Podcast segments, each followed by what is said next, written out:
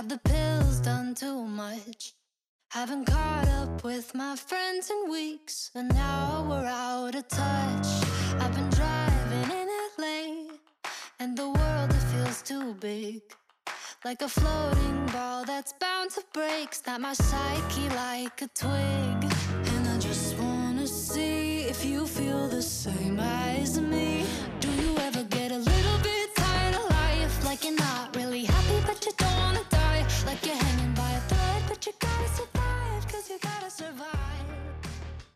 好，欢迎收听新一期的综合立体主义，我是 Cici。我是九九，欢迎喜欢收听我们节目的听友，可以在小宇宙、QQ 音乐、喜马拉雅、蜻蜓 FM、苹果和 Google Podcast 关注我们。然后我们这一期讲的话题呢，就是启发点是 来源于上周我无意间刷到了一个，应该是戛纳创意什么节吧的一个获得金奖的一个作品，它是多芬出的一个 campaign。第一次看到那个的时候，我是坐在办公室里面，然后看完之后，我就是心里特别有感触，然后我就反复的看了好几遍那个视频。哦，我先讲一下那个这个 campaign 具体的内容是什么吧。它其实就嗯是针对于我们现在很多社交媒体上的过度滤镜化，然后让大家对于容貌焦虑或者是所谓的个人自信，可能会有很多的一些影响，或者是心理健康上也会有影响。所以多芬出了一个活动，就是叫我们唯一可以面对它的，其实就是不展示我们的脸，我们用一种所谓的背过身吧，然后去做一个反抗，然后宣传多芬，他希望大家能去追求不同的美。然后为什么对这个东西很有感触呢？我并不是说就是一定就是他的理念，或者是这个活动的主旨特别打动我，因为对于这种宣传多样美，其实已经很多年了嘛，对，也挺多年了。让我特别有感触的是，设计这个东西，或者是广告这种东西，到底对于我们这个世界，或者对于我们这个社会，到底有什么样的意义？反而是让我看到了这个广告之后，我特别有感触，就是我会觉得这个东西是一件很有意义的 campaign，对社会的一些问题，或者是我们所面对的一些矛盾或者是现状，我们用了设计的手法去传递给大家。是这件事情让我当时看到这个的时候，就是特别有感触，然后我就一直在看，然后再加上可能它的配乐或者什么也比较煽动性吧，所以说就是我会特别想要跟九九聊一下这期的话题，就是我我会觉得想说，因为我们从学校毕业其实也有三年了嘛，然后我们其实嗯一直在这个行业中，然后我觉得经过这三年，其然后再结合我们曾经在学校里的一些想法，我觉得可以，我们可以在这个阶段回答，稍微回答一下这个问题，就是设计到底对这个世界有什么意义？设设计到底有没有改变这个世界？嗯，就我们个人这种微小的个体来说，可能挺难的。嗯 就回到哦说，像刚刚那个广告嘛，我觉得，因为呃，可能每个人理解就是有一点点 偏差，就是我的重嗯点竟然是放在了滤镜这个东西上。哦 就是反而我看着这一个广告，我好像就是我思考的可能，我我虽然明白他的那种直接有力的表达的点是什么，但是呢，我就在不断的想，因为我可能就是因为自己在做滤镜的这一个 APP，然后 你就是让大家制造焦虑的始作俑者是吧？不是不是，就是不管是 TikTok 上面的滤镜，还是我们自己现在国内抖音上面的滤镜特效，其实这一块，因为我在这一个 业业务里，嗯，虽然没有直接做滤镜这一部分，但是也会有一些涉及，因为我看到的目前就国内的特效而言，它大部分都蛮下沉的，就是很嗯多的是搞怪搞笑类，反而美妆的这一些特效呢，更少就是在呃，在这一种好像我感觉像是更多的是在我们的相机产品这些里面。嗯所以可能大部分人玩 TikTok 或者是抖音的这种感觉，给我来说就好像是为了搞怪搞笑一样。嗯因此，他的那种背过身，然后就是对于这一类美颜滤镜，我倒是没有那么直接的感触。嗯，因为它那款滤镜，它不是叫什么 Bold Glamour 吗？还是什么的？它好像是专门针对海外的 TikTok 的，是一个哦 AI、AI 的滤我知。道了，哦，就是它，它厉害的之处就是，它会在你原有的基础上，就感觉你是一个再生的皮肤。然后它的更巧妙的之处，就是因为它是视频动态的嘛，我们一嗯般可能就转头或者我们在揉脸的时候，可能比较老的一些滤镜的话，它会有延迟，或者你就是可以看出它是滤镜，它会有卡顿。包括我们现在不是很多直播的人，就是我们会发现有些滤镜就是会让那个你的背景是歪的呀，或者是什么的。嗯、那一些都是没有做好的。对对对对，就是会有这种，但是它的这个滤镜强处就是你揉脸的时候，它是完全跟着你，然是对对，就是完全跟着你的手势进行改变的那一种，所以就是有一非常非常强的，就是欺骗性。对我，我嗯们就是就是不得不说，我现在看到的就是有一些在做这一些特效滤镜的时候，一部分呢就是那种比较下沉，像贴纸一样很假的画面，嗯另外一部分就是像这种通过 AI 的大数据，然后去嗯。给人工智能为了一大堆的图去去写这一些，然后嗯。就会更自然。那说回到就是这一块这个行业上吧，因为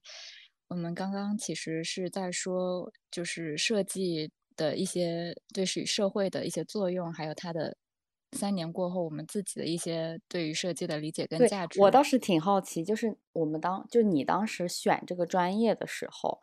呃，我不知道你是非常确定你这个专业会从事哪些方面，还是其实你也是一知半解，或者是你当时最开始选这个专业的时候，你觉得这个专业就是它的嗯用武之地在哪里？因为你像很多人学理工科或者是学金融，其实他们就会想着说。就是那种你知道吗？就是金金融交易，对，就金融交易可以改变整个市场、资本市场，或者是我学工程、工科，就是我用就是工业技术去改变这个世界。就大家用理工科是非常非常有这种憧憬性的。就是当时你在选设计的时候，你有这种就是所谓的很宏大，或者也不是说很宏大吧，就是我不单单是选一个专业，就是你会觉得它会有什么样的改变？你你曾经有过这种想法吗？没有。或者你在最开始的时候，我选专业，或者是就是呃，应该是说我选专业，大部分都是因为我遇见了某些比较有缘分的人，然后呢，他正好是这个专业，然后或者是我遇见的周围哪一些我想要成为的人啊，他可能是这个专业。那你想，那比方说你想要成为的那样的人，他们身上是什么样的特质让你特别想要成为这样的人，然后从而步入了、最嗯开始步入了设计这个行业？就比如说，我们不是高考之后到大学，大学的时候其实是大二才开始分专业嘛。分专业嗯的时候，这一个就是我们上一次也说，我分我选专业，其实在那个时候什么也不了解的时候，我就是看哪一个人最多，我就去了哪。然嗯后去了那里之后呢，等到后面的每一次像分工作室，然后等到选研究生的专业的时候，基本上就已经有定性了，相当于我周围的人可能大部分都是在视觉传达或平面这一个专业里，然后他们的一些呃想法呀，或者是他们做的东西，其实是有影响到我。我会觉得这个相较于我宿舍里六个人一起住嘛，然后每个嗯整整个六个人都是不同的专业，所以嗯也会正好能看到，比如说像工业呀、首饰、服装，他们这一些的一些工作方法，或者是他们平常的一些面貌，然后嗯觉得我这个专业挺好的。是吗？因为我会想说啊，就是我们抛开就是非艺术艺术专业来说，就是我可以很快就想到，比方说所谓的建筑，我们其实就是用设计性的建筑或者是很怎么样的建筑去改变这个世界，就是我很能够很快就想到，然后工业设计、产品设计，就是我们创哦造出一种特别不一样的产品。他们比较是他们是比较直接的了，但是对我们这对，个就是是对，就他们的专业会让我特别快的想到，就是所谓的改变世界的办法，或者是什么样的方式。但是，就是平面设计，其实我觉得，我觉得就真的 想不到，最最开始的时候是真的想不到。我在当时本科读书的时候，我觉得平面最大的有一点优点吸引我的点吧，虽然现在嗯觉得可能是可能是画饼了，就是它它的兼容性很好，啊，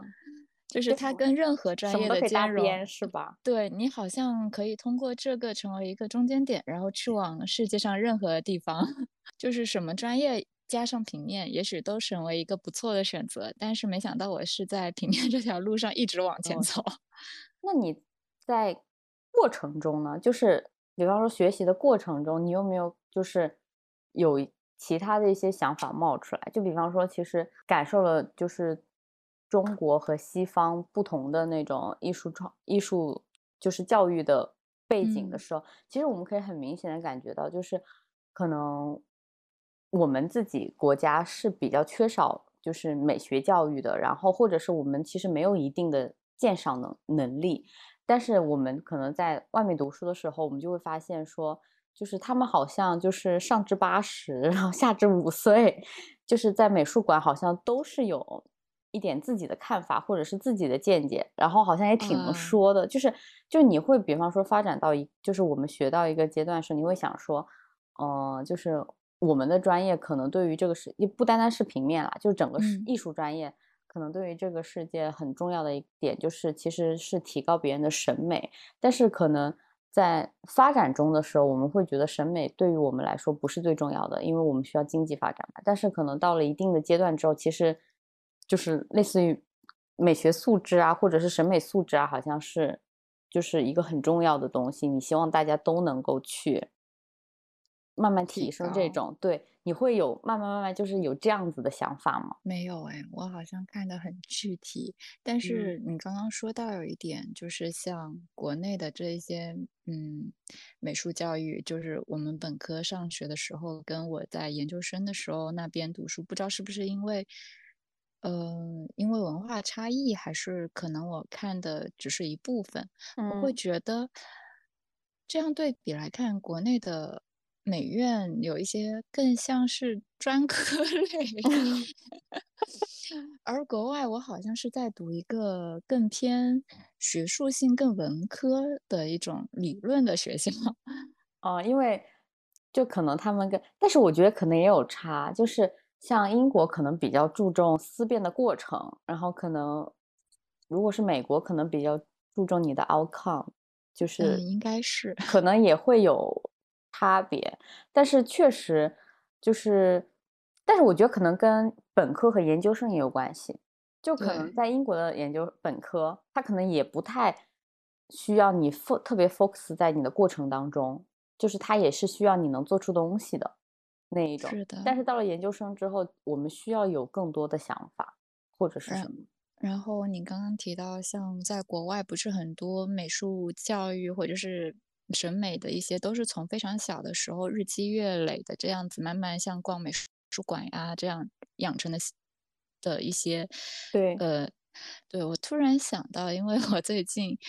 开始看回一些动画片的时候，有一个是讲讲音乐，就是交响乐呀这些各种世界乐团的一个动画片，然后嗯里面的一些小朋友真的就是。就是从很小的时候，竟然就在听巴赫呀，或者是其他嗯肖邦啊这些音乐。嗯，但我们小时嗯候根本就不是这样子。对我们小时候就没有，我们小时候 学的是红歌。也许不是每一个小朋友从小都是听巴赫、听贝多芬长大吧，但是也会有一点落差，觉得呃那一边更注重这种美学教育呢，无论是嗯音乐、美术还是任何方面，就是很综合的成长。对，就好像会发现我们小时候是教你怎么唱歌，但是可能他们是教你怎么去欣赏一首歌。对，我们要从什么样的方面？就相当于其实看画或者是看什么，我们小时候好像只是让你去看这幅画，但是从来没有告诉你所谓的看画的方法论。就我们可能学数学、学语文阅读、学英语的时候都有方法论，但是好像学美术的时候就是没有方法论，它只是让你去看这一个东西。那其实这样说起来的话，我们曾经都认为设计没什么用，是吧？你也是这么认为吗？对啊，就是我在最开始的时候，我我是觉得我没有想过，就是设计对这个世界，或者是所谓对这个社会有什么用吧？就是因为很明显，我们我们的国情就是理科改变世界嘛，就是学好数理化，走遍天下都不怕。就是我，但是我当时是一直就是跟自己说的是，就是我们还没有发展到这个阶段，所以这个不重要。可能五十年之后，这个东西就会慢慢慢慢变得重要。你很会安慰自己啊！对，我当时一直是这么觉得的，所以我当时学这个的时候，我从来没有想过说我要用这个东西去，呃，触动这个社会的某一个角落。我从来也没有想过。我觉得可能只是因为我喜欢设计，所以我想要去做。这件事情而已。对，因为之前那会儿在美院的时候，其实有些时候看展，我们没有说太像注重它的这个展览的一些内容深度，反而更 一直在追求一种形式。对，会觉得哪一种形式是比较好用、酷炫的？对对对，或者是很出效果的，就那一种。但是我会发现说，可能到了我们出去读书的时候。嗯，就你会发现，其实很多那些艺术家的作品，不管是什么哪一类，很平衡。对，然后你会发现，就是可能是因为你的眼界越来越看多了，或者是你加入这个行业了之后，你越来越接触这个行业，越来越了解了之后，你会发现，其实很多艺术家都在去关注所谓的社会议题。是因。因为我记得我们当时研究生读书的时候，就是我们上的那些课，每一个给出来的主题其实都挺严肃、挺大的，像什么女性主义，然后边界、政治边界这一系列，或者是性别，对性别身份，就是这一些，好像在我们以前是没有说。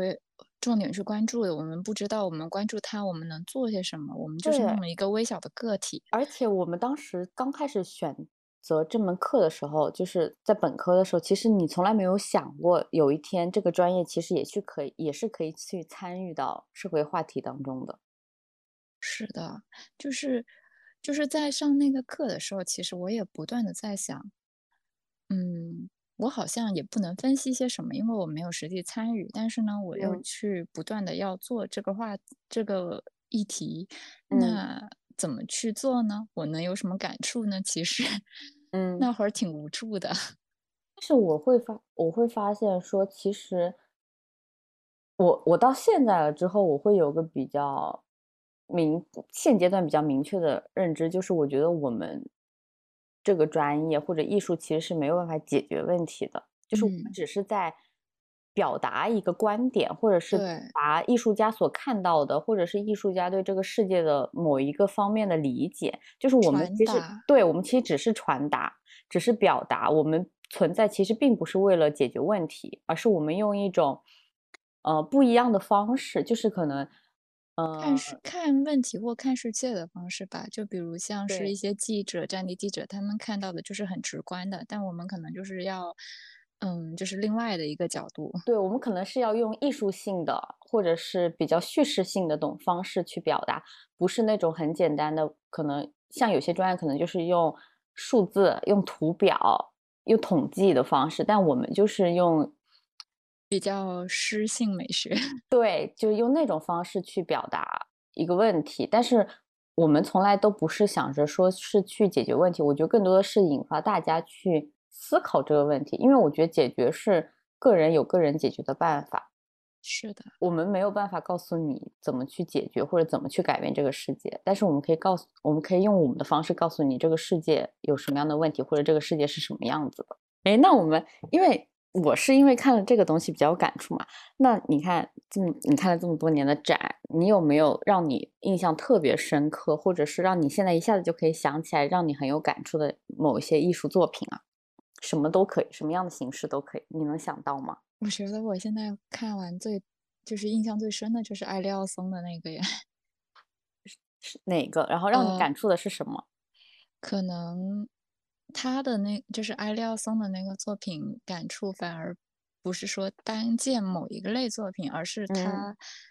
这个艺术家本身实在是太有吸引力了。就比如。说他做的那个，就是在之前在 Tate Modern 做的那个什么，呃，各种大型装置，什么太阳还是什么的，我那时候去看的可能是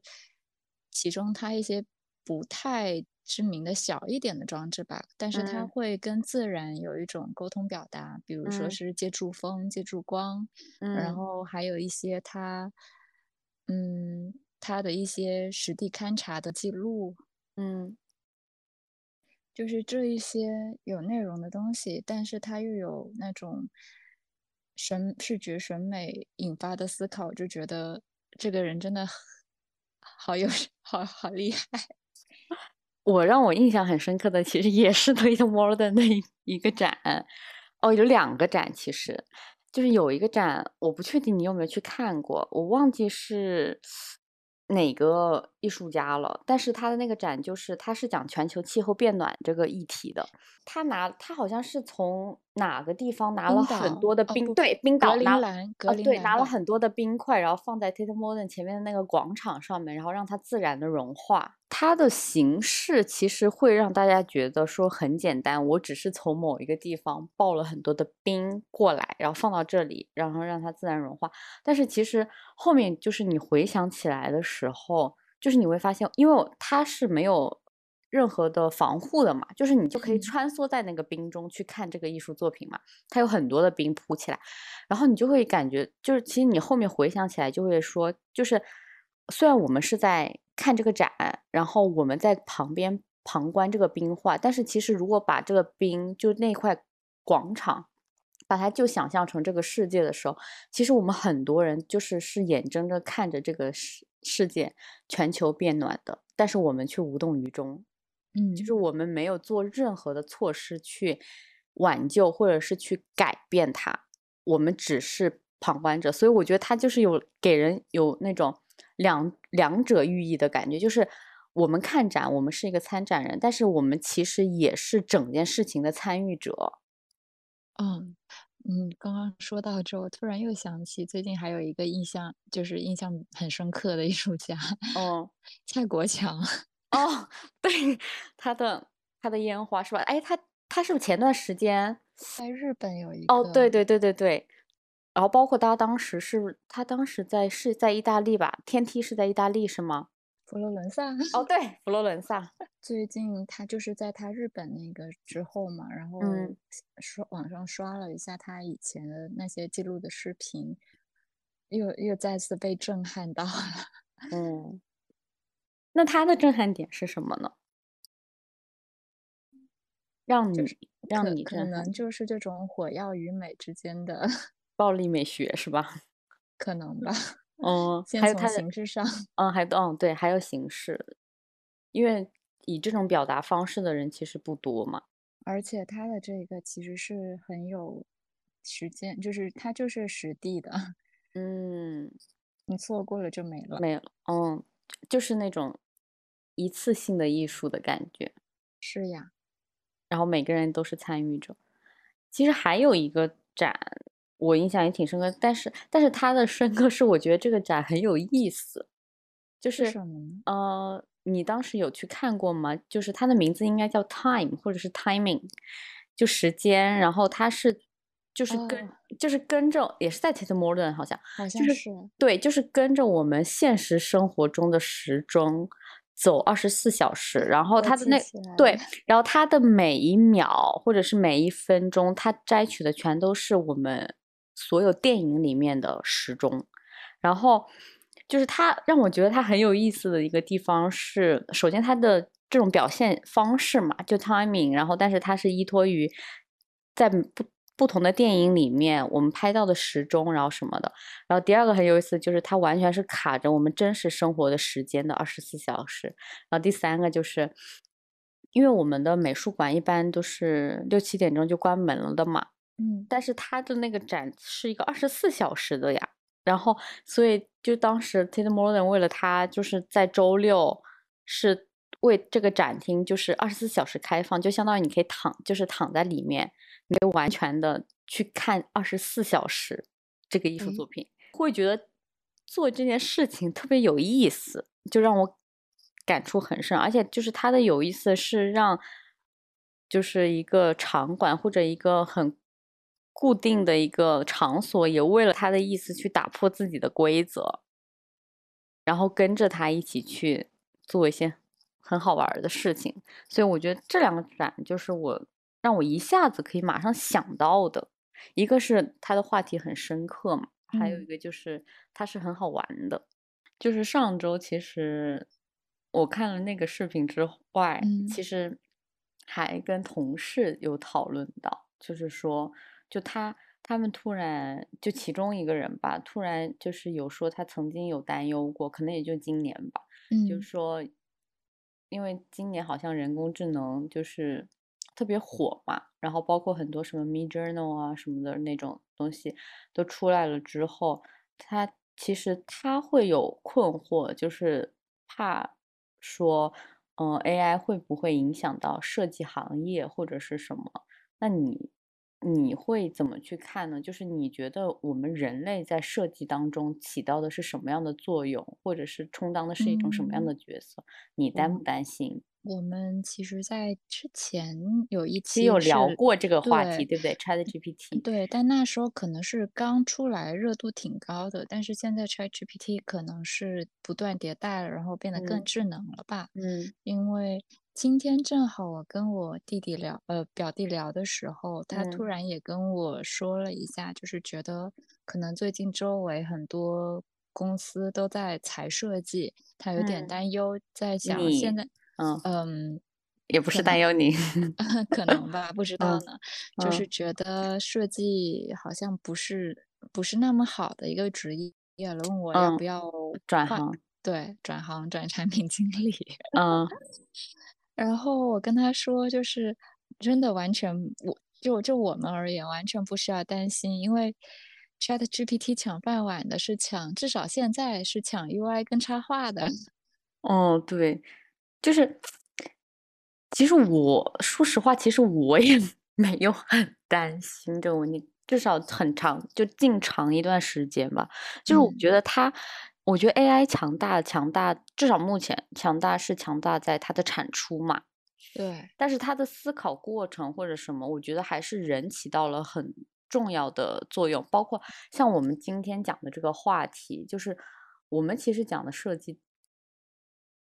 不是纯粹的商业设计，或者是不是纯粹的那种设计的时候，你会发现，其实人在整个艺术作品当中，其实是充当着一个特别重要的角色的。对，就是嗯因为我们是就是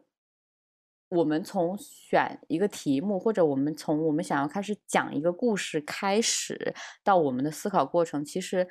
AI 能参与的部分是很少的。你可以说它参与了最后的产出部分，它很强大，它可以做到你很多你想要的效果。但是前期的东西，从选择开始，其实人的部分是很重的。人可能就是 AI 怎么说呢？人更像是可以借助 AI 工，就它去把设计做得更好，更好，因为 AI 做不了原创，它能做的只是拼合或者是拼贴。对，而且我觉得 AI 还没有办法对现在很多社会的一些比较感性的，或者是比较柔软的东西，或者是就所谓的对社会的矛盾，或者是对这个世界发生的东西，我觉得它还没有办法像人类这样去思考，或者是想要像人类这样去表达。毕他至竟它少他不是人嘛，对，他不会主动嘛，所以说我是觉得我不太，其实我也不太担心，就像你其实也不太担心嘛。我们其实，在前期面的话题有聊到，都不担心，对对对，都不太担心这个问题反而。反而担心真实存在的人，这是最大的威胁，对，这是我最大的 坎。因为我经常之前思考设计的时候，我觉得设计的一些问题其实本身并不难，难的在于它有人的参与。你要嗯解决设计的问题，就是你要先解决人。人。那你现在嗯，那我现在插 插播一个问题，啊，就是我会很，就是你想想看，就是我们前面讲了那么多东西，你会觉得说我们现在做的这些事情是有意义的吗？你是说工作吗？我觉得不单单是工作吧，工作可能是一部分，就是我们现在在做的设计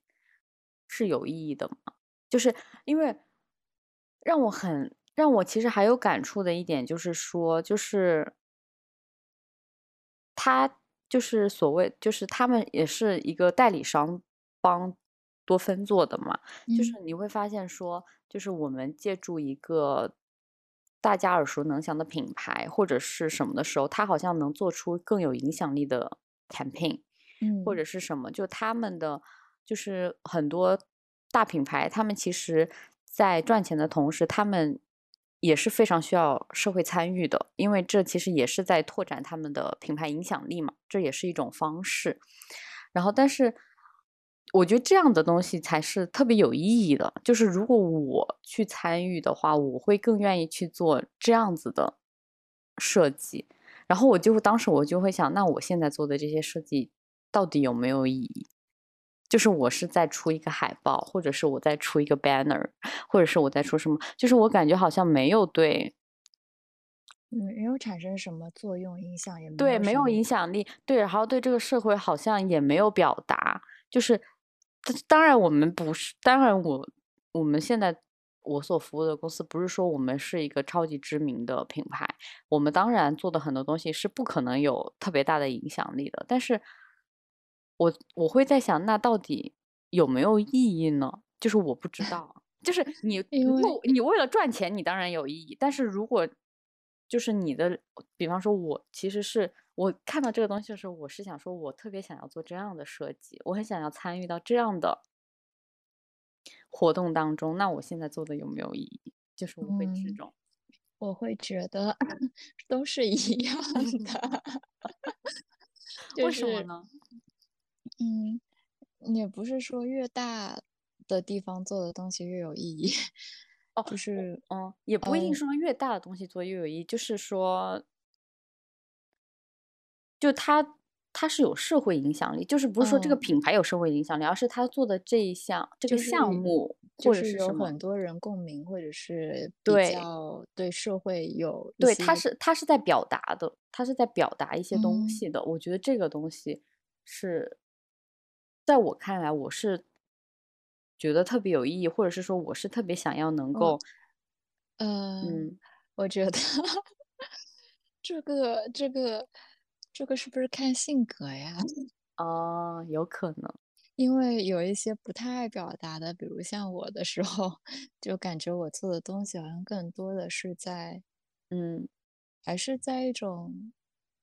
对自身的一种积累嘛。嗯，我觉得有是有可能是看吧，对，就是看这个价值是能不能做到放大到社整个社会面上。如果嗯，不能的话呢，就好像，哎，我说起来我还没想过哎。是吗？嗯，就是一直觉得，嗯，好像也没有什么能够真正一下子做到那么大的，那我就先从小的做，小的做的时候呢，又看不到那么大。嗯，对，因为因为我会想说，就是虽然我不知道整个项目他们是怎么样做的，但是我觉得很有可，就是我会想到说，比方说多芬丢了一个 brief 给他的代嗯，理商，就是说，我要做一个就可能我想要做，就对，就可能说我现在想要做一个 campaign，然后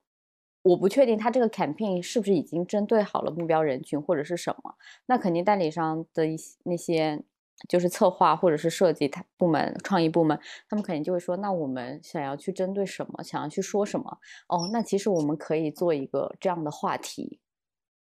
然后我们可以从哪里哪里入手。就是我会觉得说，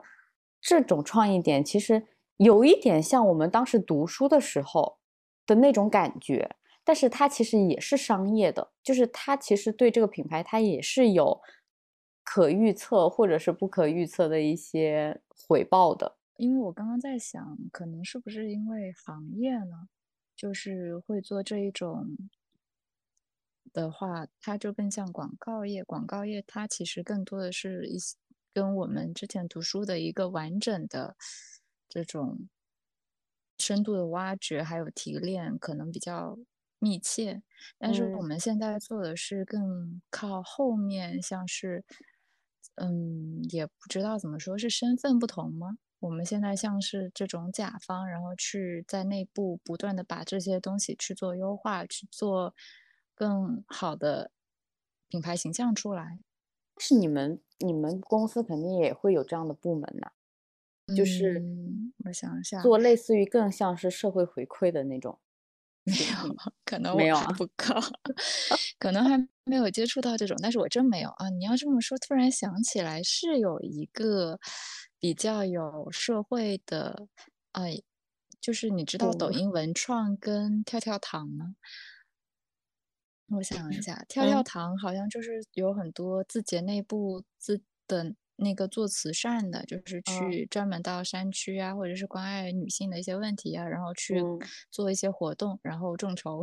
哦，但他们是实实实在在的做实实，在在的。对吧？对，嗯包括像内部捐款这种，内部 从你的工资里定期扣。嗯，对啊，因为这种其实，哦，虽然形式不一样，但其实是类似的，就是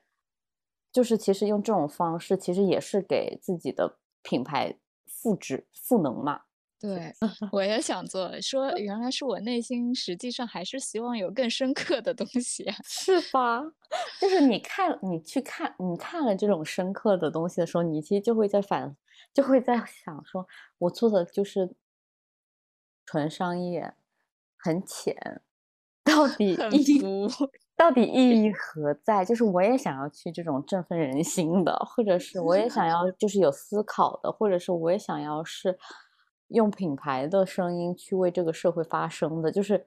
就是你就你也会想要去做这种东西，所以你有时候就开始又开始在怀疑自己到底做的东西有没有这个意义所在了。我觉得蛮难的，就我们自己能做到的，因为我们如果是像那种的话，还是像是要服务于某一个大的大品品牌或者大公司，然后他们但凡有这种想法，然后才能去做，不嗯。然的话，就更好的选择像是我们自己去成立一个这样子的地，然后自己做的嗯。品牌是以这样的身呃这嗯。样的事。嗯，总之到现在为止吧，工作到现在我还没真没见过。我也我也没见，就是我们曾经有想要做，但是实在没有什么 影响力。对，曾经我们想过努力要做一些，但是发现我们可能只有社社区影响力吧。对，所以到现在我们就是可能为了迎合这一部分吧，也跟着现在社会的这种趋势走。那我们在做这个事之前，要积攒的可能更像是除了我们自己本身设计的这一部分，它自嗯身能够有的影响力外，怎么去我们还有怎么去获得更对，然后怎么去获得更大的流量？果然呀，让我明白了流量流流量流量的重要性是吧？是，所以我就是流量时代。那我还有个最后一个问题，嗯就是我们回到我们最开始的时候说，就是你看我们最开就聊了那么多，可能大家也打开了自己的想法或之类的。就现在如果还在问你最开始那个问题，就是你会怎么去看待设计对于我们或者对于社会、对于这个世界的意义？就不需要说的很大，就是也可以从我们本身的专业出发，就是你有改变你最开始的想法吗？就是我们刚嗯刚话题开始的想法。因为因为突然提到设计嘛，就是无论是对于我们自己所理解的设计，还是其他人理解的设计，我经常会就是在我现在工作的身边会发现，嗯。我们其实都不是一类人，就是设计师里面有很多人群，不同比如说互联网的设计师。嗯、甚至还嗯。不是说 UI 和平面这种啊，就是单指互联网设计师行业跟类型区分，对，然后像嗯工作室的设计师，还有自业自由职业的设计师，嗯他们就是这几个人群，其实都会有一些隐性的歧视链一样。比如我跟我身边也有自由职业的朋友，也有工作室待过的朋友，甚至还有离职之后想要自己发展的朋友。嗯就是他们考虑的设计的这种价值和标准评判其实不是一样的，所以就会有各种各样，好像你无法理解我，我也无法理解你，你好像你这样子，嗯，追求设计，但是设计能够带给你的是什么呢？你连温饱都没有，嗯，他们都需要存在，是吧？嗯，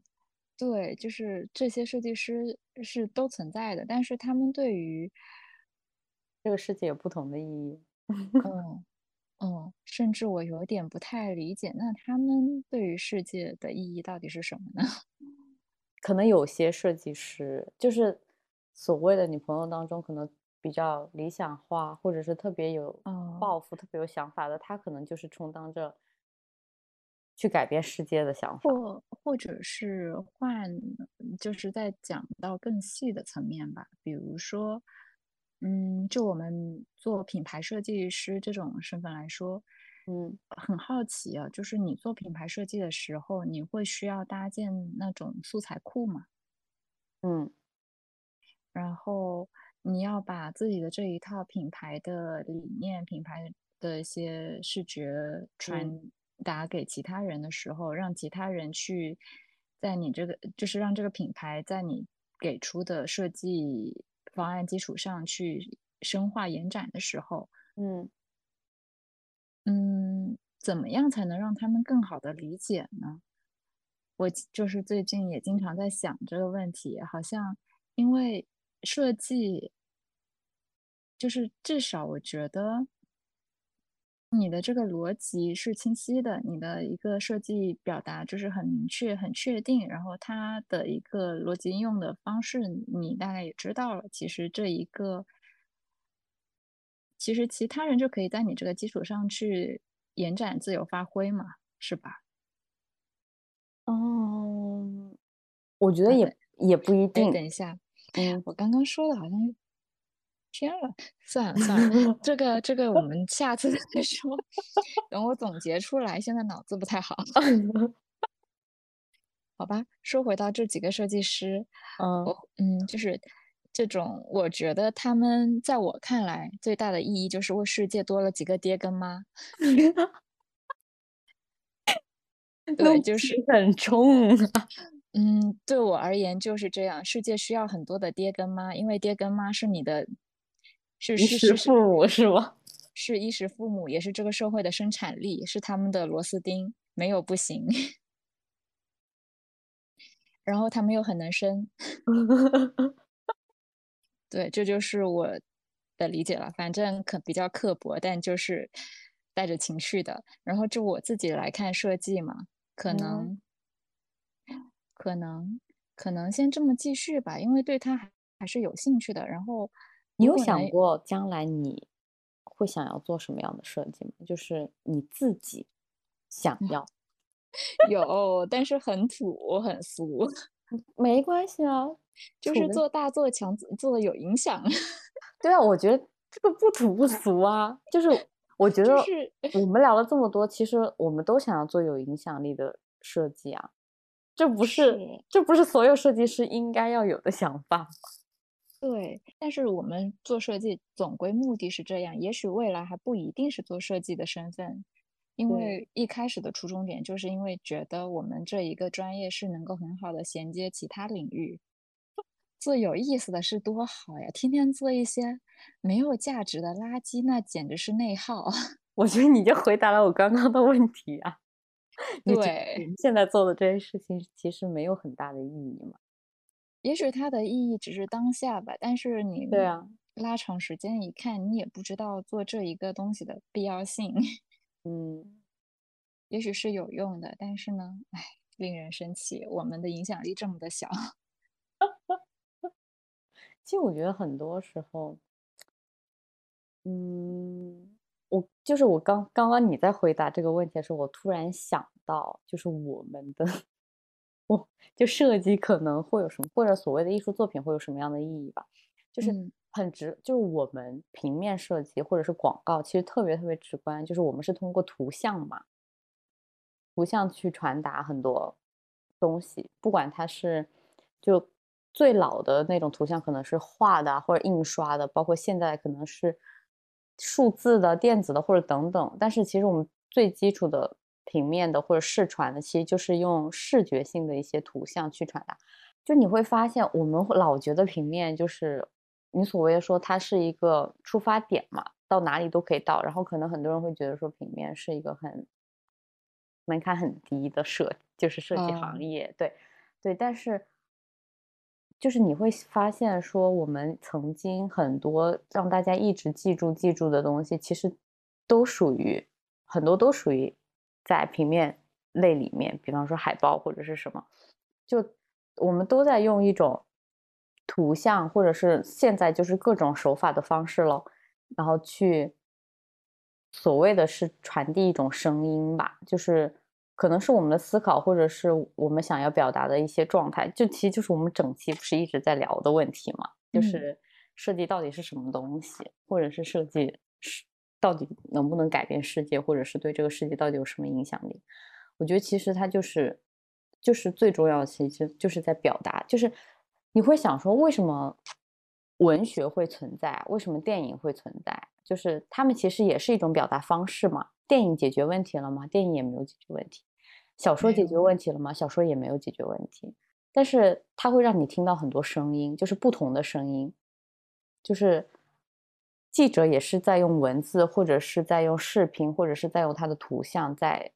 记录一种声音。那这样，嗯，这样是不是有一种片面的理解，像是文科或者是美术类的，更像是发现问题、去分析、理解问题，而理科类的就是更擅长于行动？嗯，我觉得一种方面可能是，但是我觉得术业有专攻吧。对 对，我觉得可能也是吧。就是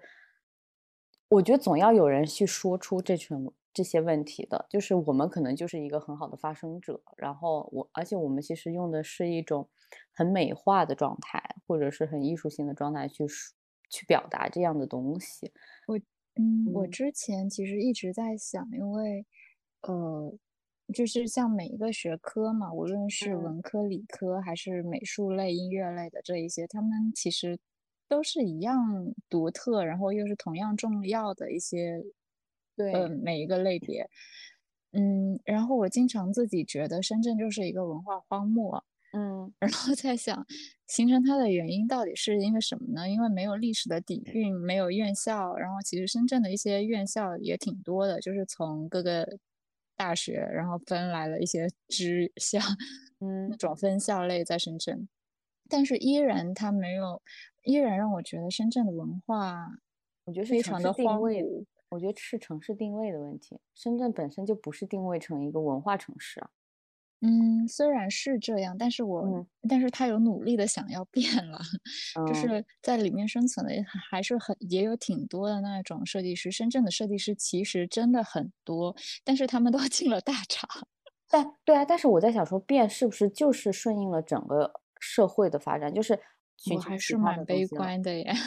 嗯，就是我。我觉得，就比如说，嗯，你首先文化艺术丰富，然后这一个肯定是需要年轻人的力量。但是深圳年轻人的力量其实大部分都是像那种，嗯，来深圳大厂或者是各种厂上班的人，他们大家还是过来淘金的吧？嗯，是过来，目的就是过来淘金。他跟上海的那些年轻人其实还是有一定区别的。然后深圳能够真正想要去，就是差不多的已经，嗯，已经经济不错的时候，但是想要去追求更好的精神文化的人，是在 是在中年了。嗯，但是中年人这一部分，深圳中年人的审美就跟就是爹妈那种嘛。嗯，没事，像你们这代年轻人，总有一天也会长成中年人的。唉，我现 在你要对深圳有信心。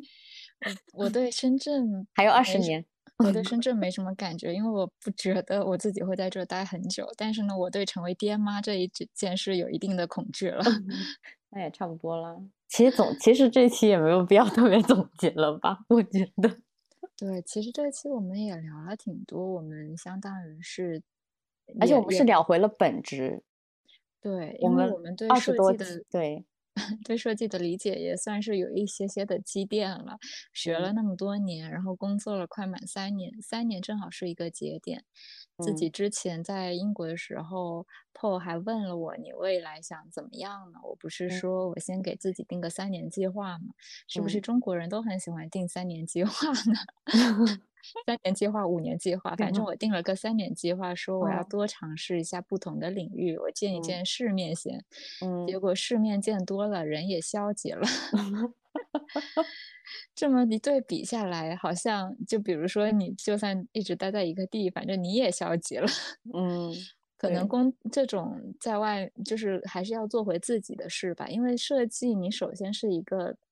你想要做有影响的，你还是要有更多的自己的话语权，有自我的主张表达，然后嗯把这一件事当成自己的真正的事业一样。嗯，不要想着老是去改变这个世界，是吧？对，你想改变世界，那你先改变世界里面的个体，去改变你周围的人。对，好呀，那我们这期就先到这儿了。好呀，嗯，拜拜，拜拜。拜拜，我们下期见。